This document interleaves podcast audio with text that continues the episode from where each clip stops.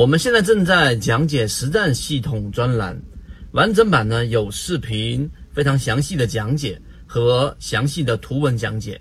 帮大家建立一个完整的交易系统。所以，如果你想进一步的系统的去建立自己的交易系统的话，可以拿出手机，可以直接在缠论专辑的简介找到我。很多人做股票，然后呢，之所以会不赚钱，除了我们前面讲的。因为节奏的关系，其实还有一个非常重要的是对于股票生态的不理解。那么今天我们就拿三分钟来给各位去讲一个实战过程当中最重要的一个干货，就是股票市场的生态到底应该是怎么样的。首先，任何的一个市场里面，它都是分为三块区域，一个是市场内，一个是市场外的这个进来的这个资金，以及市场内的资金。所以资金是在市场之内不断去流窜的。所以你可以把它理解为是一个生态系统，里面有不同的资金类型，例如说我们一般的散户资金，例如说游资的资金，例如说一些机构的资金，机构资金又可以把它分为我们说的基金，或者说这一种私募或者公募等等等等，它就像这一个生态当中的不同的生物，它有各自的一个属性，但是有一个重点就是资金它会不断的在这一些啊这一个不同的物种当中进行流窜。也在不同的板块当中进行流窜。以前我们就讲过，如果说你做股票没做得很好，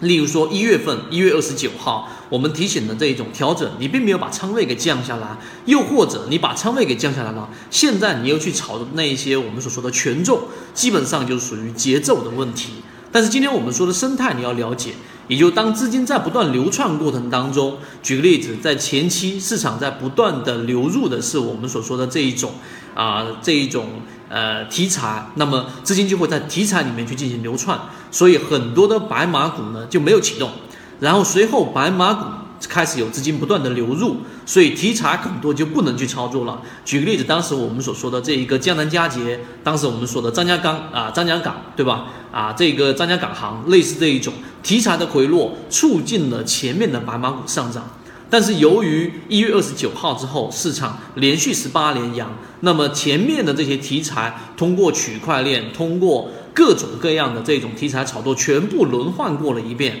那么最终题材全部涨高了，而指数呢也被推得很高的情况之下，那么最后到现在这一波打下来到现在临近年前还有这么几个交易日，那么资金一定会寻找更加安全的区域，那就是我们所说的那一些超跌的个股。现在有多少的个股打了五折？有多少的个股创业板也好，或者说我们前面说的题材也好，全部在短期内。达到了我们所说的五折啊，甚至更高。那么这种情况之下呢，资金它就一定会干嘛呢？会很聪明的再从我们原来所说的这些白马股，再流入到我们所说的这种超跌的、被误杀的、被错杀的这一种题材股里面去，小股票里面去。所以最近期的银行、保险。地产全部都会成为这一波下跌的这种主流，这种下跌的这种周期不是你能预测得到的，但是你能预判得到，现在的市场节奏已经在不断的切换。所以年前我们在做的是抄底的盈利模型，下一个视频我就会去讲解到底怎么样去寻找那一些被市场误杀的、有基本面作为护城河的这一种安全的个股类型，并且超跌的成功率达到百分之八十以上的这种成功率。那么这一个完整版的视频。我都会发到我们的这一个圈子里面，朋友圈里面。但是由于直播平台的原因，在这个地方不方便公布公众号的位置以及我朋友圈的位置，知道的人互相转告一下就可以了。希望今天我们的三分钟对你有所帮助。好，各位再见。